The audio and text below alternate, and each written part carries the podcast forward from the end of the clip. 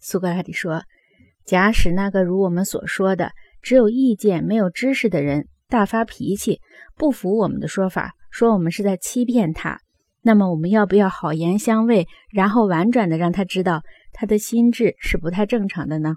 格劳孔说：“我们应该婉转的让他知道这一点。”苏格拉底说：“那么让我们想一想，对他说些什么话吧。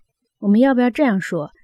他们有知识。”我们非但不嫉妒，反而很高兴，然后再问他肯不肯答复下面的问题：一个有知识的人总是知道一点点呢，还是一无所知呢？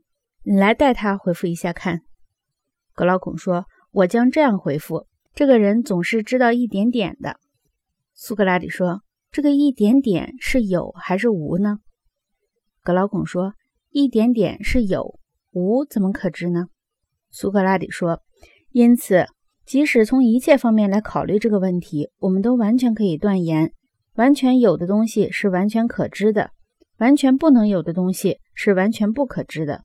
格老孔说：“是的，完全可以这样断言。”苏格拉底说：“好，假使有这样一种东西，它既是有又是无，那么这种东西能够是介于全然有与全然无之间的吗？”格老孔说：“能够是的。”苏格拉底说。那么，既然知识与有相关，而无知必然与无相关，因此我们必须要找出和无知与知识之间的状况相对应的东西来。如果有这样的东西的话，格劳孔说：“是的。”苏格拉底说：“不是有一种我们叫做意见的东西吗？”格劳孔说：“有的。”苏格拉底说：“它和知识是同一种能力呢，还是另一种能力呢？”格劳孔说：“是另一种能力。”苏格拉底说。意见与知识由于是不同的能力，他们必然有不同的相关者。格劳孔说：“必然有。”苏格拉底说：“因此，知识天然的与有相关，知识就是知道有和有者的存在状况。不过，等一等，这里有一个区别，我认为必须把它说明一下。”格劳孔说：“什么区别？”苏格拉底说：“让我把我们身上以及其他一切东西所具有的功能。”归并起来作为一个类，即使我们能够做各种力所能及的工作的能力。例如视听就是我们指的这，例如视听就是我们指的这种能力。如果对我所指的这个类，你和我有相同的理解的话，格劳孔说我也这样理解。苏格拉底说，那么让我把我对这些功能的印象告诉你吧。我看不到功能有颜色、形状或其他类似的。在别的许多场合，我凭它们就能划分各类事物的那种特质。对于功能，我只关注一件事儿，即它的相关者和效果。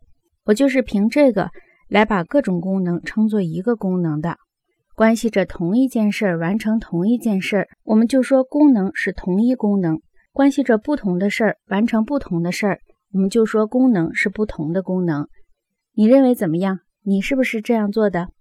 格老孔说：“同你一样。”苏格拉底说：“那么，我的好朋友，言归正传，请你告诉我，你认为知识是一种能力吗？或者你还有别的归类方法吗？”格老孔说：“没有别的归类法，能力是所有功能中力量最大的一种。”苏格拉底说：“意见怎么样？我们应该不把它归入能力，而归入别的什么类吗？”格老孔说：“不行，因为使我们能有意见的力量。”只能是形成意见的能力，不是别的。苏格拉底说：“但是不久之前，你刚刚同意过说知识与意见不是一回事儿啊。”格劳孔说：“是的，因为没有一个明白事理的人会把绝对不会有错误的东西和容易有错误的东西混为一谈的。”苏格拉底说：“好极了，我们显然看法相同，意见和知识不是一回事儿。”格劳孔说：“他们不是一回事儿。”苏格拉底说。他们各有各的相关者，既然他们各有各的能力，格劳孔说必然如此。苏格拉底说：“据我看，知识与有相关，知识的目的在于认识有的状况。”格劳孔说：“是的。”苏格拉底说：“至于意见，我们认为它不过形成意见。”格劳孔说：“是的。”